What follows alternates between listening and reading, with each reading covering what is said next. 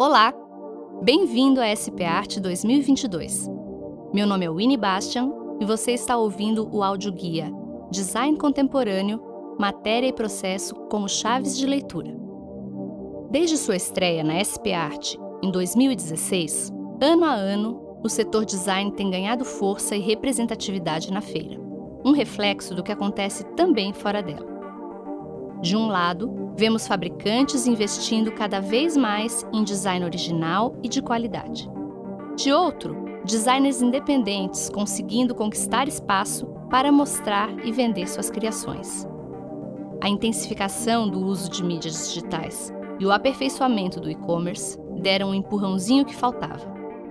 Qualquer uma das duas vertentes, inserida no sistema ou independente, pode ser lida e interpretada a partir de múltiplos vieses, já que nosso design é bastante diverso e multifacetado.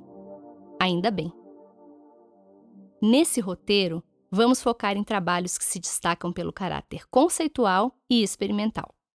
Essa experimentação acontece de diversas formas, mas vale frisar aqui o modo como alguns designers fazem uso das matérias-primas para que suas criações respondam à necessidade urgente de uma produção mais ecologicamente amigável e consciente. É o caso da espanhola Patrícia Urquiola, que, convidada pela Etel para criar uma coleção, empenhou-se em desenvolver, junto à marca, dois materiais que partem de uma biorresina. Em um deles, são inseridos cavacos de madeira, resíduos da produção de mobiliário. Em outro, são mesclados fios de lã italiana colorida. O resultado, além de eco-friendly, chama a atenção pelo aspecto estético, muito diferente dos materiais habituais da marca e que traz um certo frescor aos móveis. Jovem e em franca ascensão, o catarinense Lucas Recchia, representado pela firma Casa, também tira partido da experimentação matérica com viés sustentável, na inédita mesa Tris, composta por pedacinhos de mármore de reuso, e também na já conhecida mesa caco, feita com cacos de vidro fundidos. No caso da caco, porém, existe um outro ponto a ser destacado.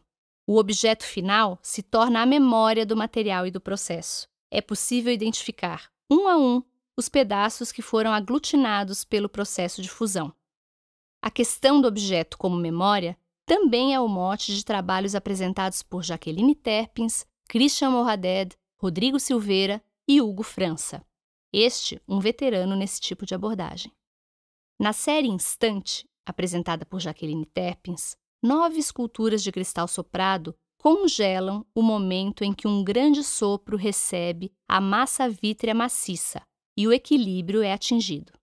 Com esse trabalho, a artista e designer subverte a técnica do overlay, também conhecida como capeado, para criar peças que nos representam enquanto indivíduos, segundo ela.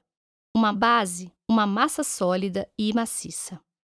Em suspensão, um volume de sopro que tange o etéreo.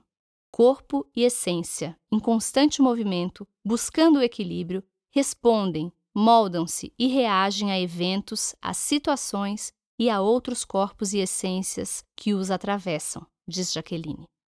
O armário entreveiro criação do argentino Christian Morraded, que pode ser vista no estande da particular.arte.br, guarda a memória de sua principal matéria-prima, o couro bovino descartado de diferentes processos e procedências. As costuras arbitrárias exaltam essa origem, enfatizada pelos arranhões naturais e furos feitos durante o processo de estiramento do couro. Criações que evocam memórias fazem parte do cotidiano de Hugo França há algumas décadas. Com seu trabalho, ele remete a lembranças bem específicas das árvores condenadas, seja naturalmente ou pela ação do homem. Ele as utiliza como ponto de partida para suas esculturas mobiliárias, como ele gosta de chamar. No Banco Una, por exemplo, o artista preservou o máximo possível das linhas originais da árvore e de suas raízes. Árvores derrubadas também são o centro do trabalho que o designer Rodrigo Silveira apresenta nessa SP Art, com destaque para a série Tipologia de uma Segunda Vida. Nela, Rodrigo usa um conjunto de cinco esculturas e um móvel para fazer um relato visual sobre a trajetória da árvore caída até virar cadeira. Ou, nas suas palavras, a transformação de um ser poderoso em uma peça subserviente e única. Um oportuno convite à reflexão sobre as atuais formas de extrativismo e a nossa relação com a natureza.